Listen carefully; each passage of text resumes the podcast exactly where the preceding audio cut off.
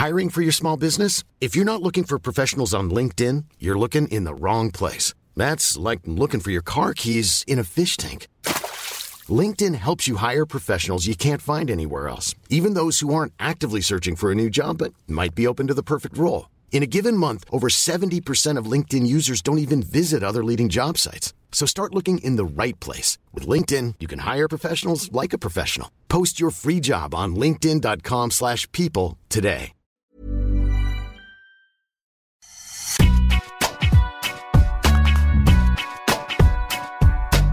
Bonjour à toutes, bonjour à tous, bienvenue dans Deep Impact, votre podcast tennis. Je suis Anne Boyer, journaliste de la rédaction d'Eurosport, et j'ai la chance d'être accompagnée aujourd'hui grâce un petit peu à Daniel Medvedev par Arnaud Di Pasquale. Salut Arnaud.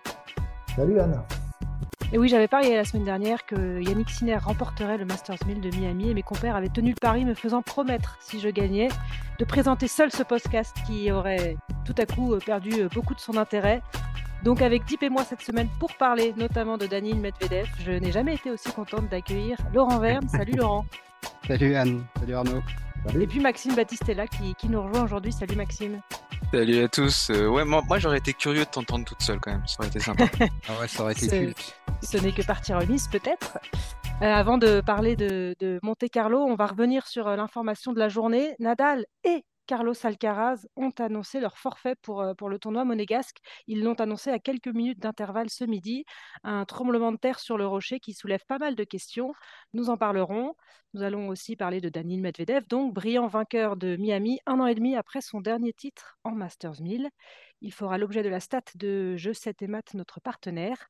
Nous resterons à Miami auprès de, de joueurs qui ont plus que participé participé à la fête lors de cette tournée américaine, Yannick Sinner et Carlos Alcaraz, auteurs en demi-finale à Miami d'un grandissime duel qui a rappelé leur, leur magnifique combat de l'US Open l'an dernier. Un point en particulier a enflammé euh, la tennisphère en une traînée de poudre, un point dantesque, aussitôt qualifié modestement de plus beau point du siècle. Alors, en fait-on un peu trop sur le duel Sinner-Alcaraz? Ce sera notre question qui fâche, sans oublier l'œil de Deep, un Français qui monte, qui monte. Je vous rappelle que ce podcast est à retrouver sur toutes les bonnes plateformes d'écoute, Spotify, Deezer, Acast, Apple Podcast. Abonnez-vous et n'hésitez pas à nous laisser un commentaire. Vous trouverez euh, également sur eurosport.fr des extraits vidéo de cette émission. Les joueurs sont prêts, Deep Impact, c'est parti. Et on va démarrer euh, euh, la nouvelle du jour, la saison de, terre battue démarre à peine que l'on vit déjà un petit tremblement de terre. Raphaël Nadal, absent depuis son élimination au deuxième tour de l'Open d'Australie, qu'il avait quitté diminué, a déclaré forfait pour euh, le Masters 1000 de Monte-Carlo qui débute ce lundi. Et son compatriote Carlos Alcaraz, ça c'est une surprise, lui a emboîté le pas quelques minutes plus tard, deux sacrées défections pour euh, le tournoi monégasque. Raphaël Nadal, on le rappelle, a 11 fois titré sur le rocher, qui a écrit dans son communiqué, messieurs, je ne suis pas encore en mesure de jouer avec le maximum de garantie et je vais continuer ma préparation en espérant revenir bientôt. Et Carlos Alcaraz, euh, vainqueur à Indian Wells, on le rappelle, a déclaré, lui, après mon match à Miami, j'ai senti une gêne physique. Après avoir vu mon docteur à Murcia, je ne serai pas en mesure de jouer Monte Carlo pour le début de la saison sur Terre. Je souffre d'arthrite post-traumatique à la main gauche et d'une gêne musculaire à la colonne vertébrale qui a besoin de repos pour se préparer à tout ce qui reste à venir. On le craignait un petit peu pour Nadal, hein, qui est absent du circuit depuis euh, l'Open d'Australie, donc, mais c'est une surprise concernant Alcaraz et ça va changer pas mal de choses, messieurs, pour cette saison euh, sur terre battue qui débute à peine. Qu'est-ce que ça vous inspire déjà euh? C'est hyper triste en fait de pas les voir, de pas les avoir en fait, tout simplement. Moi, pour commencer, je, suis effondré parce que bah, on se frotte les mains à chaque fois, enfin que la saison déjà sur terre arrive, parce que moi perso, j'aime beaucoup cette surface. On voit beaucoup de choses. C'est toujours très intéressant, pas plus qu'ailleurs, mais malgré tout. C'est un changement dans l'année. Euh, euh, et, de ne pas voir euh, Nadal et Alcaraz, je trouve, sur alors Monte Carlo, j'espère les voir derrière. Enfin, on sait pas, on ne connaît pas vraiment la, nature de leurs blessures. C'est difficile de, savoir quand Nadal sera de retour. Bon, je pense que lui, dans son esprit, prendra zéro risque. Roland en ligne de mire et surtout Roland. Hein, je crois qu'on va pas Là-dessus, on ne se trompera pas en disant ça. Et après, euh, et Alcaraz, on se frottait les mains, on regarde un petit peu justement des tournois et de la manière dont il a joué depuis sa reprise. Euh, c'est dur, c'est dur parce qu'il va, il va y avoir euh, tout le monde et qu'on aurait aimé voir Alcaraz bah, continuer un petit peu sur sa lancée. Donc, c'est tout simplement ça, moi, la première chose. Mais, mais c'est pas pour autant qu'il n'y aura pas un gros tournoi, un bon tournoi, qu'il ne faudra pas aller regarder ce tournoi. Donc, qui passe sur les antennes Eurosport. Une petite pub ou pas? C'est comme ça que ça ouais, vas-y, Ah bah, tu peux- ça- comme ça qu'on fait les toujours, gagnants. Moi, je le, et je le commande pas, hein, donc c'est même pas pour moi que je le dis. C'est bien, ok, Oui. il faut que ce soit clair. Très désintéressé tout ça en fait. Totalement, totalement, totalement. Non, du beaucoup de déceptions, exactement. Ouais, Non, des- mais- des- de la déception, des interrogations aussi. Ouais, c'est c'est ouais, c'est ce côté-là surtout euh, euh, le- les doutes euh, sur les dates de reprise euh, des uns et des autres. Euh, Nadal. euh, Alors Nadal, euh, le, le tournoi de Monte-Carlo nous avait fait une petite euh, communication maladroite là-dessus sur Oui. les réseaux sociaux euh, en disant que malgré sa dernière blessure, il serait en mesure de d'essayer de conquérir un douzième titre. Donc ça, c'était il y a une dizaine de jours. Et euh, on se disait que pour avoir posté ce genre euh, de publicité, euh, il devait être en contact avec, euh, avec Nadal. Et en fait, quelques jours après, Nadal a, a démenti et il a démenti d'une manière qui déjà mettait beaucoup de doutes, c'est-à-dire qu'il ne savait même pas quand il re- reprendrait, que ça pouvait être à Madrid. Donc Madrid, on parle de début mai. Début mai. Là, c'est dans un mois.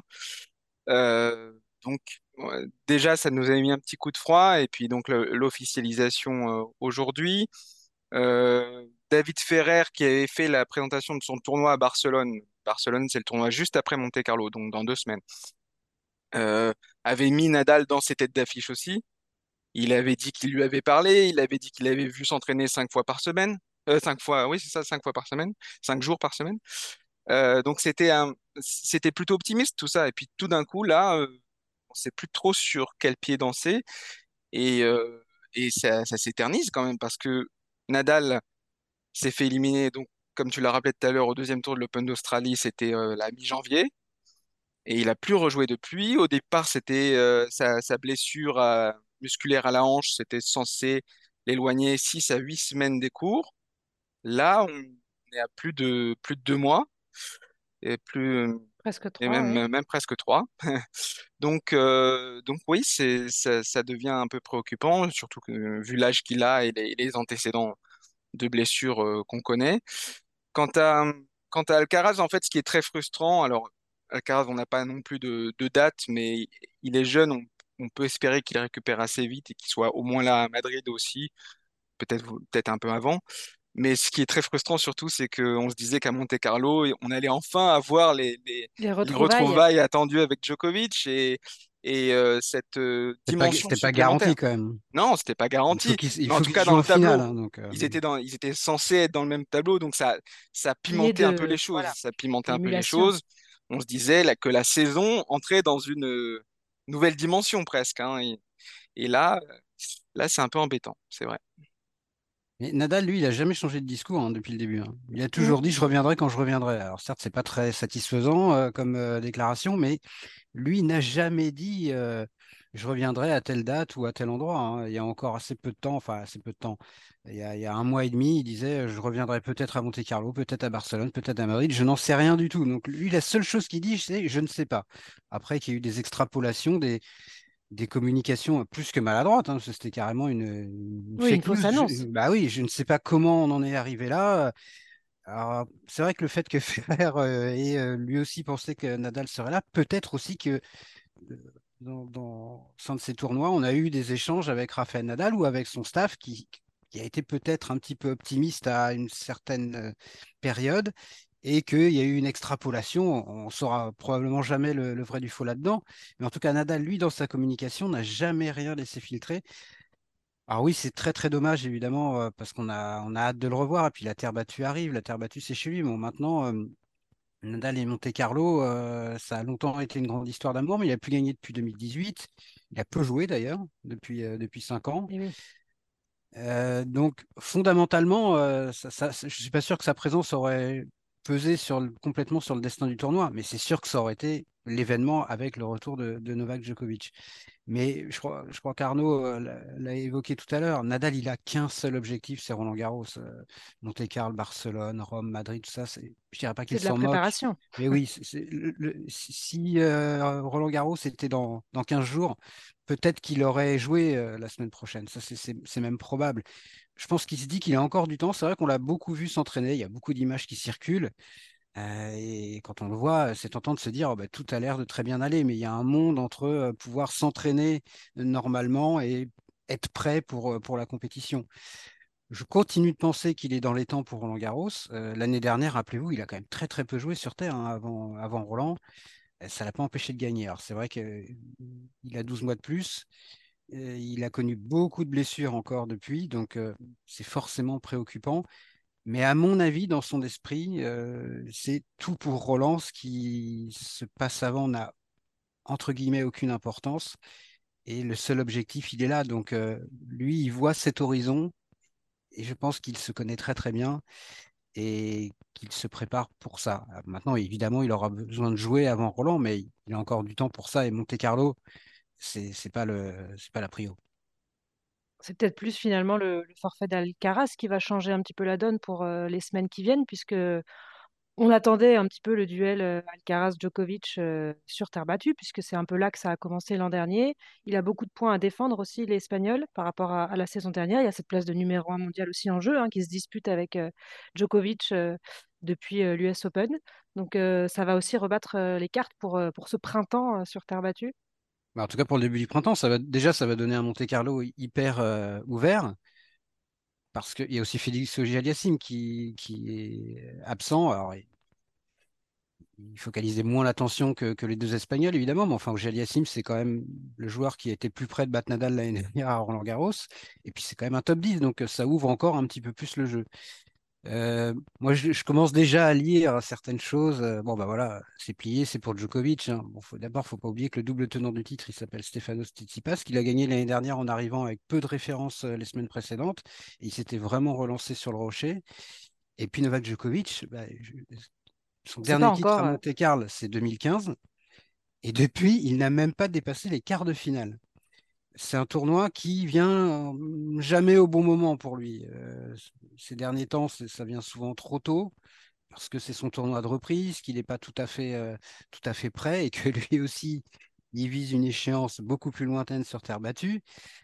Donc Novak Djokovic est d'abord très content de le revoir. Évidemment, il a un côté facteur X dans ce tournoi parce que il est même légitime de le considérer comme le favori. Bah, Alcaraz pas Nadal pas là, Casper Rude, euh, Monsieur Terre Battue, qui est quand même un petit peu, euh, plus qu'un petit peu dans le creux de la vague là depuis quelques temps. Donc sur le papier, il est favori, sauf que c'est vraiment un tournoi qui lui réussit pas pour tout un tas de raisons que j'ai commencé à évoquer depuis maintenant près de 10 ans quand même, donc ça, date. Mais voilà, il y a beaucoup plus de questions que de, réponses pour l'instant euh, dans l'optique de, la semaine prochaine.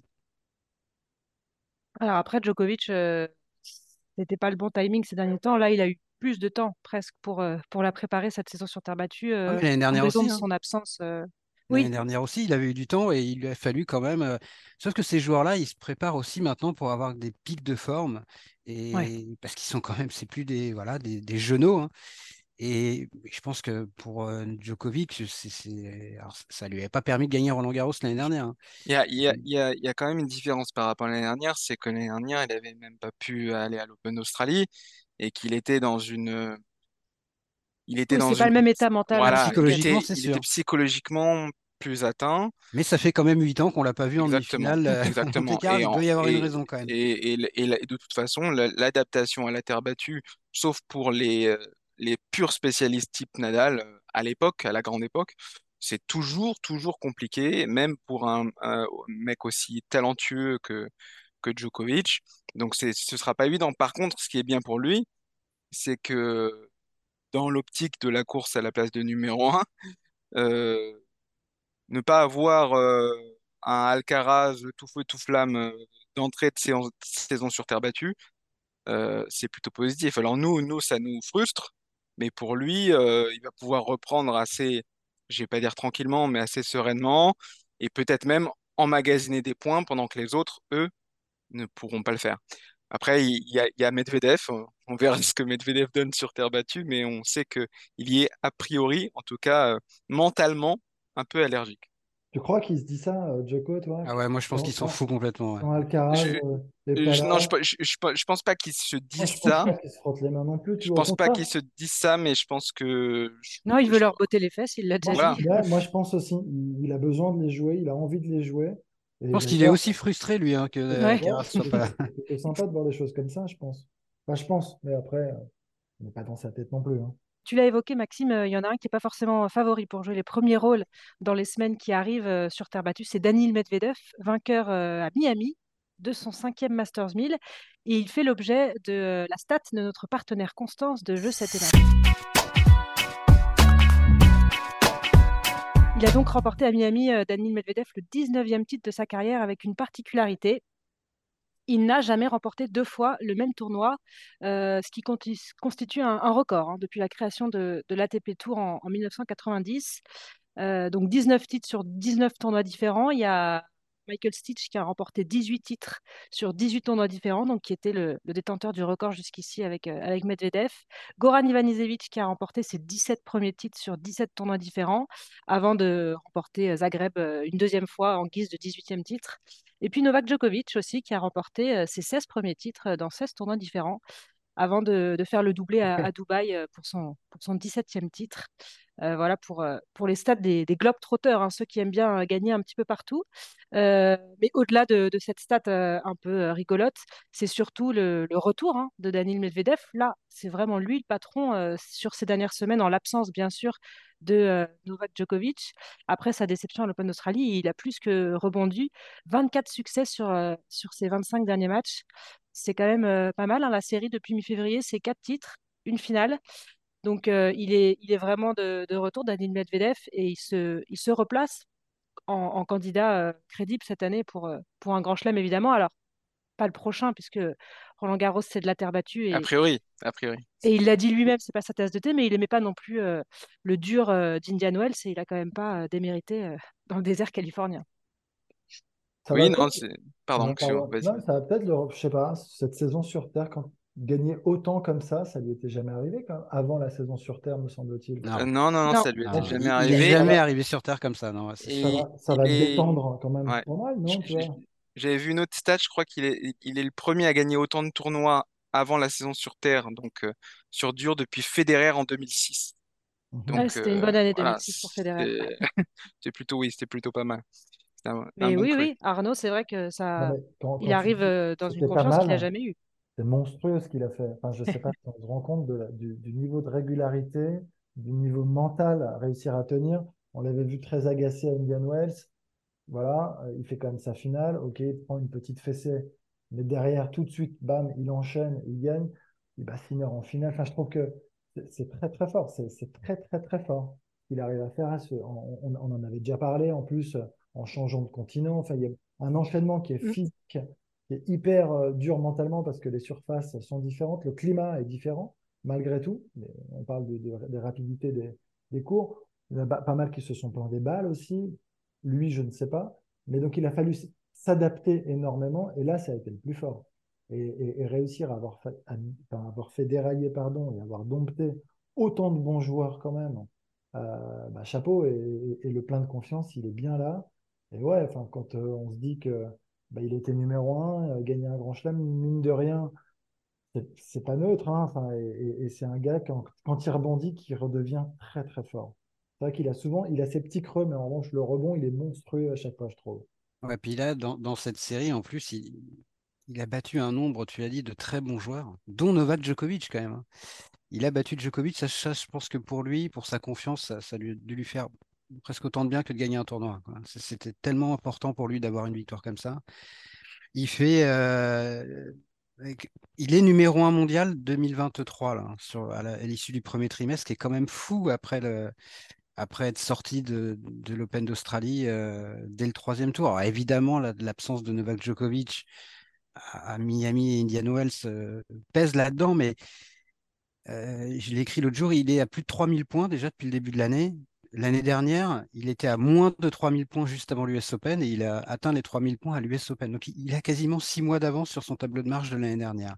Ça veut dire quoi? Ça veut dire que Daniil Medvedev aujourd'hui est tout simplement redevenu candidat à la place de numéro un mondial. Alors pas à court terme, puisque là il est que quatrième, Mais avec ce qu'il a engrangé en, l'espace de sept semaines, mais à, terme, cette saison, il peut espérer redevenir numéro un mondial. Alors oui, la terre battue, c'est pas trop son truc, mais il a aucun point à défendre quasiment. Il avait été blessé l'année dernière, il n'avait pas joué, il avait repris à Genève la semaine avant Roland Garros et après il aura les, les 180 points de son huitième à, à Paris, mais c'est dérisoire. Donc euh, je pense que effectivement, je suis complètement d'accord avec Arnaud entre la confiance qui est la sienne et la tranquillité d'esprit qui est la sienne, parce que l'année dernière à la même époque, euh, il jouait pas bien, il avait cette claque encore en pleine figure de la finale de l'Open d'Australie. Moi, je pense que ma modeste théorie, c'est que là, il a enfin tourné la page de, l'Open d'Australie 2022 pour la première fois. Je pense que maintenant, c'est derrière lui. Il aura fallu un an pour ça et cette, et cette série pour y arriver. Il y a eu le déclenchement de la guerre entre l'Ukraine et la Russie, qu'il a aussi, euh, entre la Russie et l'Ukraine, on va dire plutôt, qu'il a euh, perturbé, même s'il en a peu parlé. Euh, il a eu des petits pépins physiques, il s'était blessé, il s'était fait opérer au printemps. Et puis, il était numéro un mondial, donc aussi avec forcément un petit surcroît de pression. Donc, euh, il y avait beaucoup d'éléments qui. Il a eu un enfant Ouais, un petit peu plus tard, mais ça, au moins, c'est un événement positif quand même.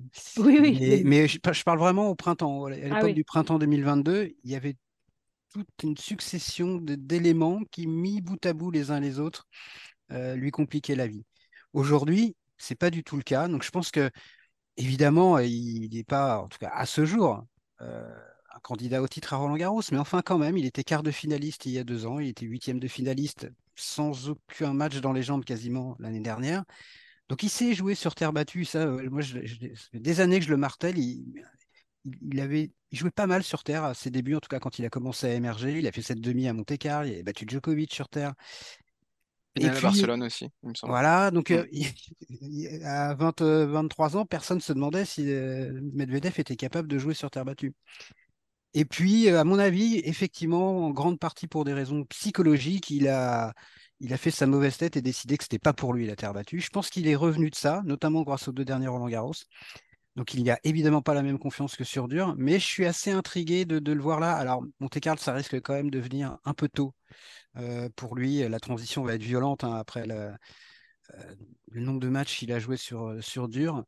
Donc on verra, mais euh, à suivre, Daniel Medvedev sera intéressant à voir sur terre. Il a, il, a expliqué la grande différence pour lui entre le dur et, la terre battue. Évidemment, elle est mentale, elle est psychologique, mais il disait qu'en termes de niveau de jeu, sur terre, il fallait qu'il soit à son top pour performer, alors que sur dur, il peut se permettre d'avoir des sensations moyennes et il trouvera un moyen de gagner. Et on l'a très bien vu d'ailleurs à Miami. C'est là qu'il a été très fort sur cette tournée américaine. Bien sûr, parce qu'à Miami, euh, il n'a pas fait. La finale a été excellente de sa part, et c'est là où il m'a il m'a bluffé en fait. C'est-à-dire qu'il a haussé son niveau de jeu de manière drastique entre euh, son, son quart et sa demi, on va dire, et la finale. Euh, il était, il faisait des, des débuts de match un peu un peu curieux, notamment contre euh, Christopher Eubanks, qui était Eubanks, on dit? Eubanks, je crois. Enfin, je à, l'américaine. Euh, la surprise, la sensation de ce tournoi de Miami, euh, sorti des qualifs et puis maintenant top 100 mondial. il avait commencé mal, Medvedev, il faisait beaucoup de doubles fautes, il, ne savait pas trop par quel bout commencer le match, il manquait d'agressivité, notamment côté côté coup droit. Et il a fait un peu la même chose, un peu le même début de match contre, contre Kachanov en, demi, même si ça, a été mieux ensuite, notamment dans le dernier set. Et, et, il a toujours en fait trouvé une solution. Et c'est ça qui le caractérise sur dur, c'est que c'est une surface qui est régulière, qui, est, qui lui permet de prendre la balle pas trop haut, enfin pas trop à hauteur d'épaule, ce qui le gêne un peu, notamment quand il y a beaucoup de lift. Et, euh, et il se sent bien, quoi. Et donc, même quand il est quand il n'a pas les, meilleures sensations du monde, il s'en sort. Sur terre battue, il va falloir que non seulement il soit très en confiance, mais que psychologiquement, il soit prêt à se dire euh, j'y vais euh, au combat euh, contre des lifters du fond, tout ça. Donc, en effet, je suis assez d'accord avec Laurent. Je pense que Monte Carlo arrive un peu tôt. Il l'a d'ailleurs précisé lui aussi déjà le décalage horaire, la fatigue. Il va pouvoir s'entraîner à partir de peut-être vendredi, et pas plus tôt que ça en tout cas. il est chez lui, c'est avantage. c'est ça. Mais euh, mais il y a, il y a une chose qui m'a qui m'a beaucoup fait rire, c'est qu'il a dit il va falloir comment euh, voir comment je de quelle humeur je suis en fait. Si, si je suis agacé d'entrée ou si ou si ou si j'arrive dans des dans des dispositions plus sympathiques. C'est là où ça joue pour lui. Ouais, je pense que ça va jouer effectivement, puisque comme disait Laurent, il avait fait un peu son grognon en décidant que c'était pas pour lui, mais, mais il en est capable et il l'a déjà, il l'a déjà prouvé. On va rester à Miami avec euh, deux joueurs qui ont fait parler d'eux. C'est euh, l'heure de notre question qui fâche. Alors, on parle bien sûr du, du duel Alcaraz-Sinner, euh, la nouvelle rivali- rivalité qui alimente un peu tous les fantasmes. Euh, on a eu droit à, deux nouveaux épisodes de ce duel sur la tournée américaine, avec deux matchs bien différents quand même. Hein. Indian Wells avait un petit peu fait flop, hein, ça a tourné à l'avantage euh, de Carlos Alcaraz assez vite. Et puis à Miami, en revanche, ce match a atteint un, niveau comparable à celui qui avait été le plus beau combat entre les deux à, l'US Open, là où on avait commencé à parler de ces deux-là. Euh, mais les observateurs euh, et les, les commentateurs et sur les réseaux sociaux, euh, tout le monde était dithyrambique hein, sur, euh, sur ce match et sur un point en particulier qui, qui a enflammé les réseaux sociaux. Euh, et on a entendu des choses, euh, ça partait très vite dans, voilà, dans, dans les superlatifs. Euh, donc on se demande aujourd'hui C'est si rare sur on les réseaux fait... sociaux. Oui, c'est rare, c'est plus modéré que ça quand même. c'est le royaume de la nuance, on peut le dire. C'est quand même. Voilà, mais justement, est-ce que, est-ce qu'il y a un petit peu de nuance à apporter euh, à cette nouvelle rivalité Euh, James Blake, hein, le, directeur du tournoi de Miami, qui a, qui a parlé de ce fameux euh, point du premier set à 4-2. J'étais assis près du court pour voir cela et c'est le meilleur point que j'ai jamais vu de ma vie. Donc, Ah. ça fait Et pourtant, il en a joué, hein. Il en a pourtant, joué, il en a joué, il en a vu, il a été contemporain de, de joueurs pas trop mal euh, aussi au Pas niveau du, tennis spectacle. Donc, euh, le syndrome du poisson rouge. puis un petit peu de com aussi, hein, sans doute de la De, part de de... la, de Ah la oui. part de Blake, ouais, probablement. Mais, mais on est quand même, on vit une époque où le dernier truc qui vient de se passer ou le dernier truc qui vient de se dire, a puis au tendance fi- à... ah bah, efface tout ce qui a pu se passer depuis euh, des mois, des années, euh, des décennies, voire des siècles. Donc ça, c'est euh, dans, dans six mois, on aura un point complètement délirant dans un gros match et on nous dira que c'est le point du siècle. Donc ça, c'est un peu euh, anecdotique, mais après, si on, en fait trop, oui, quand on dit que c'est le point du siècle, le match du siècle, même si je pense que le- leur, quart de finale à, Flushing l'année dernière était déjà un, le match de l'année, et euh, c'est un match dont on reparlera dans, dans, dans 15 ou 20 ans, ça, j'ai pas beaucoup de doutes. Mais on est en attente de ce qui pourrait être la prochaine grosse rivalité entre joueurs de la même génération.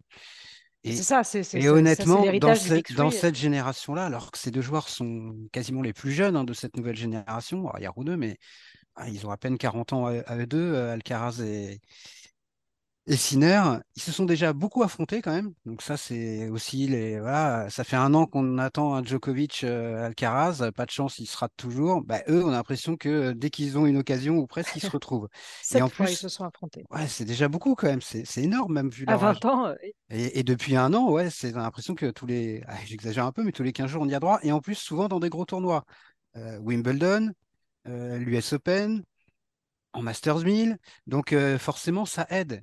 Et puis, eux, en plus, ils nous sortent quand même, ils nous sorti déjà un match de légende en Grand Chelem, un super match euh, à Miami. Donc c'est eux qui génèrent ça. Euh, S'il y avait que des matchs sans intérêt avec du tennis euh, de, de- piètre qualité et qu'on s'ennuyait à chaque fois, je pense qu'on n'en parlerait pas comme ça. Mais là, il y a tout. Il y a la qualité, il y a en plus un contraste, alors pas forcément des jeux, mais des personnalités. Ça aussi, c'est très important. Ça permet quand même de, voilà, de, faire un petit, euh, d'apporter de la diversité dans ce duel-là. Donc il y a tout, il y a vraiment tout, et euh, je pense que ah, on ne peut jamais savoir ce que va nous réserver l'avenir. Euh, il peut y avoir des, blessures, il peut y avoir un ras-le-bol mental, mais j'y crois pas trop parce que Alcaraz est un compétiteur hallucinant qui est, qui est vraiment là-dessus très proche de Nadal, et puis Sinner est totalement dédié au tennis et il a l'air aussi très bien équilibré, donc je le vois pas euh, exploser mentalement euh, par lassitude dans, dans- dans les années qui viennent, mais on, on verra. Mais en tout cas, si ces deux-là gardent le cap, ah bah oui, euh, il y a, y y tout, je pense, pour qu'on, pour que ce soit la grande rivalité de la prochaine euh, décennie. Donc non, je dirais pas qu'on en fait euh, trop, sauf évidemment euh, sur ce type d'emportement, type c'est le point du siècle.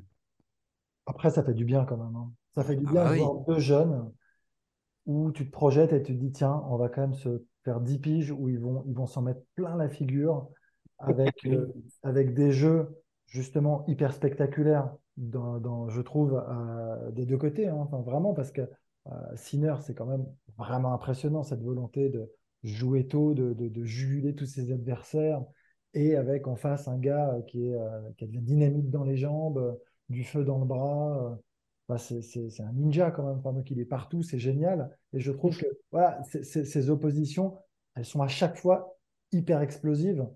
Et, et ça sera toujours le cas en fait. Donc c'est le genre de truc un peu popcorn que tu attends, où tu te dis, tiens, là je vais quand même m'installer regarder ça. C'est pas sur tous les matchs, c'est pas tous les matchs même d'Alcaraz. Il faut qu'il y ait l'adversaire en Ouais. face, qui, qui, qui ait ce, qui ait ce truc en fait, pour pouvoir bah, mettre l'opposition euh, nécessaire pour que ça fasse des, des matchs hyper spectaculaires. Et là, on, on va, on l'aura à chaque fois. C'est c'est ce qui est génial avec Sinner. Alors, il n'est pas tout le temps, tout le temps à ce niveau de jeu, mais quand il y parvient, Ouais. Et, contre Alcaraz, il passe rarement Et au oui. travers quand même. hein, Et euh, ouais, et ouais. Bah, il y a ça aussi, euh, cette émulation. euh, Oui, parce qu'on sent qu'ils aiment ouais. s'affronter. Ils aiment s'affronter tous les deux. Euh, Exactement. Ils se donc rendent ça, meilleurs. ça renforce le truc. Et c'est vrai que aujourd'hui, il y y a- il y a peu de matchs qui nous excitent autant que de voilà d'avoir un quart, une demi, euh, ou peut-être une finale un jour euh, entre Alcaraz. Il y en a déjà une d'ailleurs entre Alcaraz et Sinner quand il y a quand, il y a ce match-là qui approche. eh, Parce qu'il y aura toujours cette référence euh, de, de, de, ce monument de, l'US Open l'année dernière qui, qui fait qu'on se dit ah ouais là on a envie de revivre ça donc ouais il y a tout il y a vraiment tout Oui, il y a une recherche constante du chaos, en fait. C'est ça qui est fascinant. C'est-à-dire que dans ce premier set, notamment fantastique qu'on a vécu à Miami, là, ça a duré 1h20, il me semble, entre les deux. euh, en fait, ça aurait pu tourner, ça aurait pu faire 6-1 euh, Sinner, parce que d'entrée, il a mis une pression folle à Alcaraz, il a frappé sur euh, tout ce qui bougeait, euh, ça allait à une vitesse et euh, l'intensité était telle. Et puis, euh, ça a forcé en fait Alcaraz à se mettre au même niveau. Et il est finalement revenu dans, dans, ce premier set pour le, pour le, pour le chaparder à la fin. Et, c'est ça en fait qui est fascinant, c'est-à-dire que on a, on a eu beaucoup d'exemples de longs échanges, de, de grands duels du fond, où le, où l'adversaire attendait un petit peu la, la faute, euh, la faute de l'autre. Et là, c'est pas du tout le cas en fait. Ils veulent, ils veulent finir le point tous les deux. Ils sont très très très offensifs. Et c'est des deux caractères, euh, j'ai envie de dire, positifs. Ils cherchent, ils cherchent à avant tout euh, mettre euh, l'adversaire euh, le plus loin possible de la balle, plutôt qu'à qu'attendre une éventuelle, une éventuelle erreur. Donc de ce côté-là, c'est ça aussi qui est très attrayant. Et comme le dit Laurent, c'est vraiment le feu et la glace. D'un côté, Alcaraz, la Grinta, qui essaye d'enflammer le, le public d'ailleurs souvent, et de l'autre, Sinner, qui a l'air plus, plus froid d'apparence, mais qui en fait en veut tout autant, quoi. Donc c'est, c'est, il y, a quelque chose, oui, d'assez fascinant entre les deux à ce niveau-là. Ouais. Arnaud Clément a fait une analogie euh, avec la génération Djokovic, Nadal, Federer en disant il y a Alcaraz qui fait euh, un très gros match, une démonstration à Indian Wells, et derrière Sinner se dit qu'il doit mettre la barre plus haut. Et donc c'est ça aussi ce, duel, c'est qu'ils ils se rendent meilleurs, ils se nourrissent l'un l'autre. Alcaraz qui va tirer vers le haut cette, cette génération, puisque lui pour le coup il est un petit peu en avance hein, par rapport à, un Sinner sur, sur le palmarès avec déjà un grand chelem et puis des, grands titres. Il y a ce petit retard de Sinner qui qui peut aussi se combler en jouant ce type de match et en les gagnant. Et c'est ce que j'allais dire. La seule nuance, il faut en apporter une, euh, c'est que la, grandeur de cette rivalité, elle dépendra évidemment de leurs résultats. Et aujourd'hui, ils sont encore dans une phase où ils sont une promesse. Alors, euh, elle a déjà été en grande partie tenue par, par Carlos Alcaraz et même par Yannick Sinner, parce qu'il est vraiment très jeune. Mais si dans quatre ans, euh, ils se sont joués euh, 20 fois, mais que euh, Sinner euh, n'a toujours pas gagné de Grand Chelem, toujours pas gagné de Masters 1000, pas fait de grande finale en Grand Chelem, ah ben là forcément euh, ça pèsera sur l'envergure de leur rivalité. Ça ne veut pas dire qu'il n'y aura pas des matchs formidables, mais c'est pour ça que comparer aujourd'hui ça à un Nadal Djokovic, ça n'a pas de sens parce que c'est d'abord quand même l'envergure des, deux joueurs et des deux champions qui fera ça. Je ne suis pas très inquiet pour Yannick Sinner, honnêtement. Mais voilà, aujourd'hui, on est dans une phase de promesse et en se disant, ça, peut être la grande rivalité parce que ça génère des matchs formidables, mais aussi parce que y a, bah, c'est les deux meilleurs joueurs du monde. Ça, il est beaucoup trop tôt pour le, pour le savoir encore. C'est sûr, mais ce qu'on peut dire seulement, c'est qu'en termes d'intensité, c'est exceptionnel. Et c'est le et c'est à ce moi ça m'a fait penser à une chose, c'était à, la justement on parlait de Djokovic Nadal, pas question de faire des comparaisons en termes de titres ou en termes de place dans l'histoire, on n'en est pas là. Par contre, en termes d'intensité, ça m'a fait penser à la fameuse de, finale 2011 de l'US Open où euh, Vajdal, l'entraîneur de Djokovic, avait, avait, parlé de cosmic tennis. Et il y a un peu ça chez, chez Sinner et Alcaraz au niveau de, d'une espèce de folie, euh, de surenchère permanente. Oui, il lâche rien, quoi. Mais on, y, était l'année dernière, hein, le quart de finale de, de, Flushing, c'était ça. Mais c'était un quart de finale de Flushing entre deux joueurs qui avaient encore jamais gagné de Grand Chelem. C'est pas comparable avec, le, avec une finale à l'US Open entre les deux meilleurs joueurs du monde. Euh, voilà, c'est ça la, limite pour l'instant. Et ça, personne ne peut dire. On peut l'imaginer, mais on peut pas affirmer que euh, Alcaraz et Sinner euh, vont dominer le tennis mondial pendant 10 ans et que chacun, parce que c'est ça aussi, c'est que les Djokovic, Nadal, les Nadal, Federer aussi au début et Federer, Djokovic, c'est un événement. Pourquoi? Parce que c'était toujours une finale ou au pire une demi-finale de Grand Chelem. C'est ça aussi. Et il y avait un enjeu en plus de l'intensité, de la qualité il y avait un enjeu monumental. Pour l'instant, on n'en est pas encore là. Euh, c'est normal. Hein. Sinner, il est borderline top 10. Alcaraz est numéro 1, numéro 2 mondial. Mais on n'est pas encore à ce niveau-là. Et encore une fois, c'est normal. Ils ont 40 piges de, donc il y a le temps. Mais on n'en est pas là, parce, enfin, il me semble, parce qu'on dit plus que c'est Sinner qui n'en est pas là, parce que je crois que l'autre. Ah bah oui, ouais, mais je parle des deux. Là, non, mais voilà, mais je suis d'accord avec toi. Mais en fait, quand tu les associes forcément tous les deux, tu te dis on n'en est pas là, et tu as raison, je te rejoins complètement. En revanche, Alcaraz, quand tu le vois enchaîner ce qu'il a fait là. Ah bah oui, non, mais bien sûr. Je suis, Globalement. mais il le paye. Hein. Pour ça, il est, il est déjà là. Physiquement, il le paye. Ce que je veux dire, c'est que si dans 3-4 ans, ils font le même match euh, qu'à Flushing ou à Melbourne, ou où tu veux, en finale, alors qu'ils ont déjà un ou deux grands chelems chacun euh, dans la poche, en plus du plaisir et du monument de tennis que ce sera, ce sera un événement gigantesque. quoi.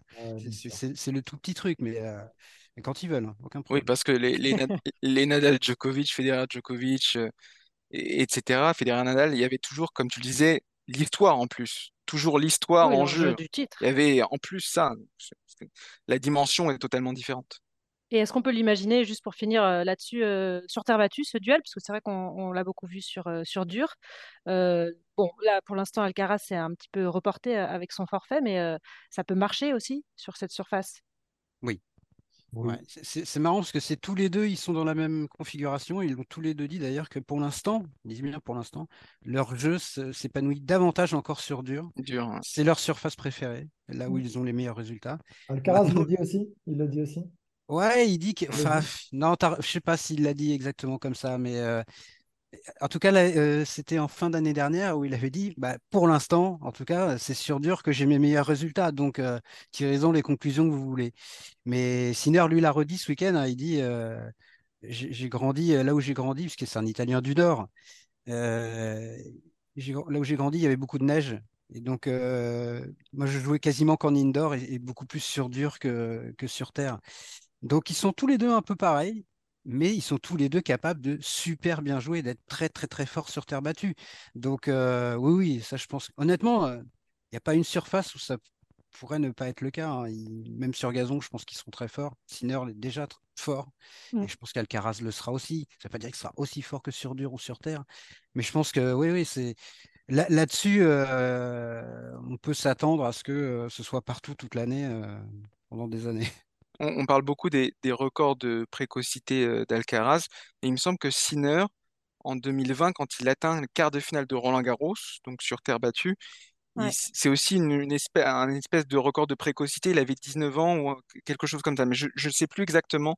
Ouais, puis je sais pas si euh, c'est pas le nombre de quarts aussi, ou, de, présence en seconde semaine en Grand Chelem, où on n'a jamais vu ça à 21 ans. Ouais. Mm. Euh, donc oui, non, ça c'est. Ce serait sympa de les voir sur Terre aussi. Ah, voilà, c'est le teasing pour la saison sur terre battue, même si c'est pas pour tout de suite du côté de, Carlos Alcaraz. Alors pourquoi pas Sinner euh, à Monte-Carlo, même si lui aussi va devoir euh, faire la transition. Euh, on va finir ce Deep Impact avec l'œil de Deep, bien sûr, qui se tourne cette semaine, Arnaud, vers un Français qui monte et qui s'installe au plus haut niveau.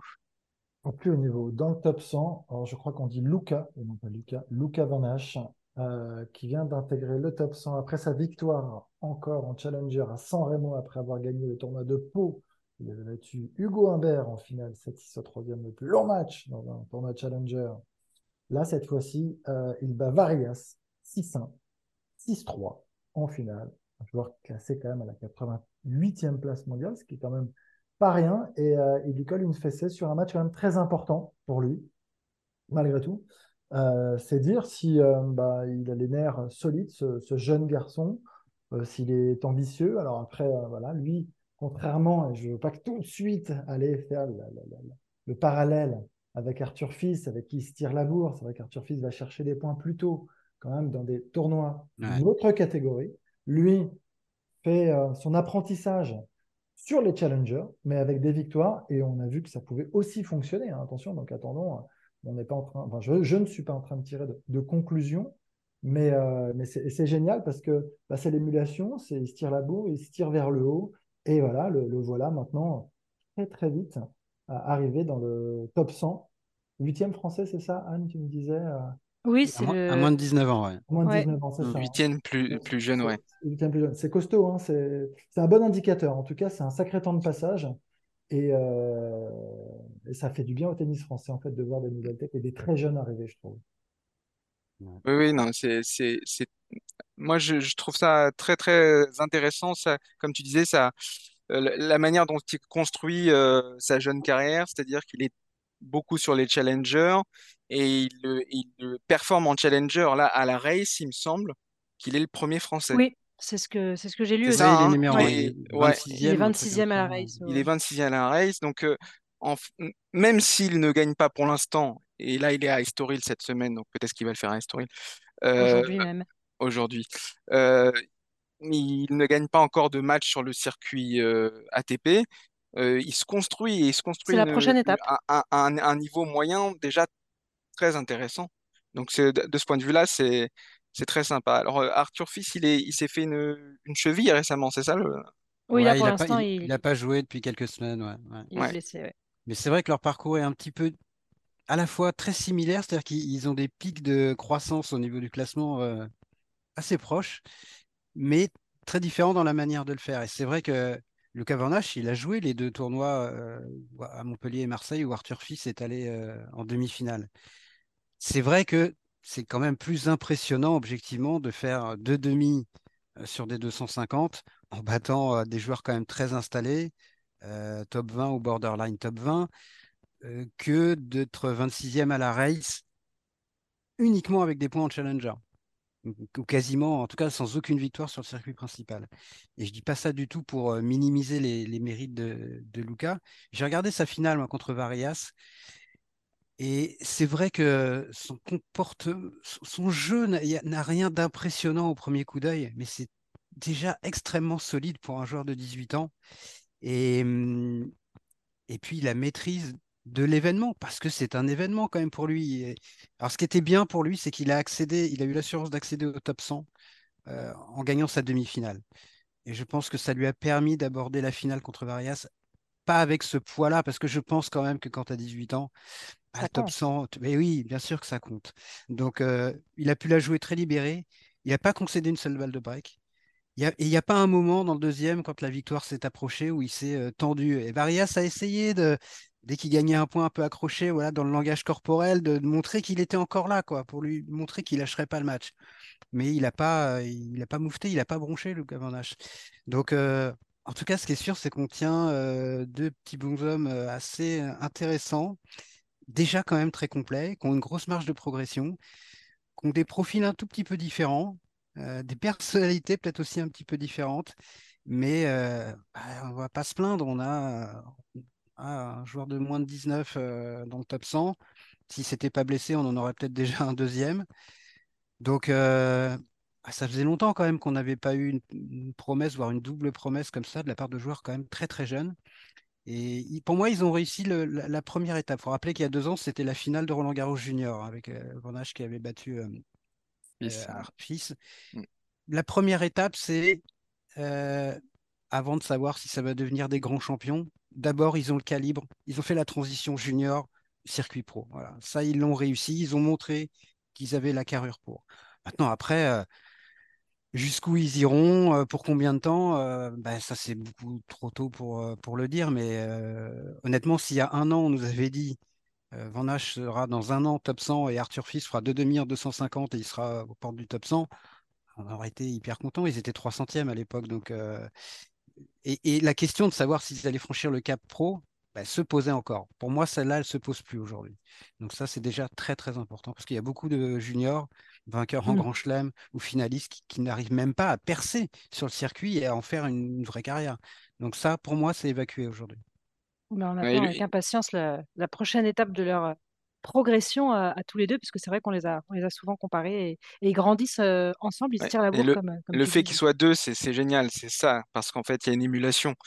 Euh, s'il y en avait eu qu'un, là, là, euh, c'est bien. Là. Ils sont deux, c'est très Et j'en profite pour faire une toute petite promo. On a eu une interview euh, exclue la semaine dernière d'Arthur Fils, réalisée par notre camarade Rémi de Souza, où il, il revient sur, sur la période qu'il vient de vivre et surtout sur ses ambitions. Et vous verrez qu'elles sont très élevées.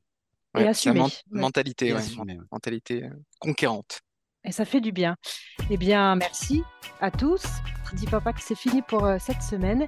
N'hésitez pas à nous noter, à nous laisser un commentaire. Abonnez-vous aussi, vous recevrez euh, les nouveaux épisodes directement sur votre smartphone. On se retrouve la semaine prochaine. D'ici là, suivez bien sûr l'actu tennis sur eurosport.fr et sur nos antennes. Merci Laurent, merci euh, Maxime, merci Deep et à très vite. Merci Anne. Merci à tous. Salut tout le monde. Ciao, ciao.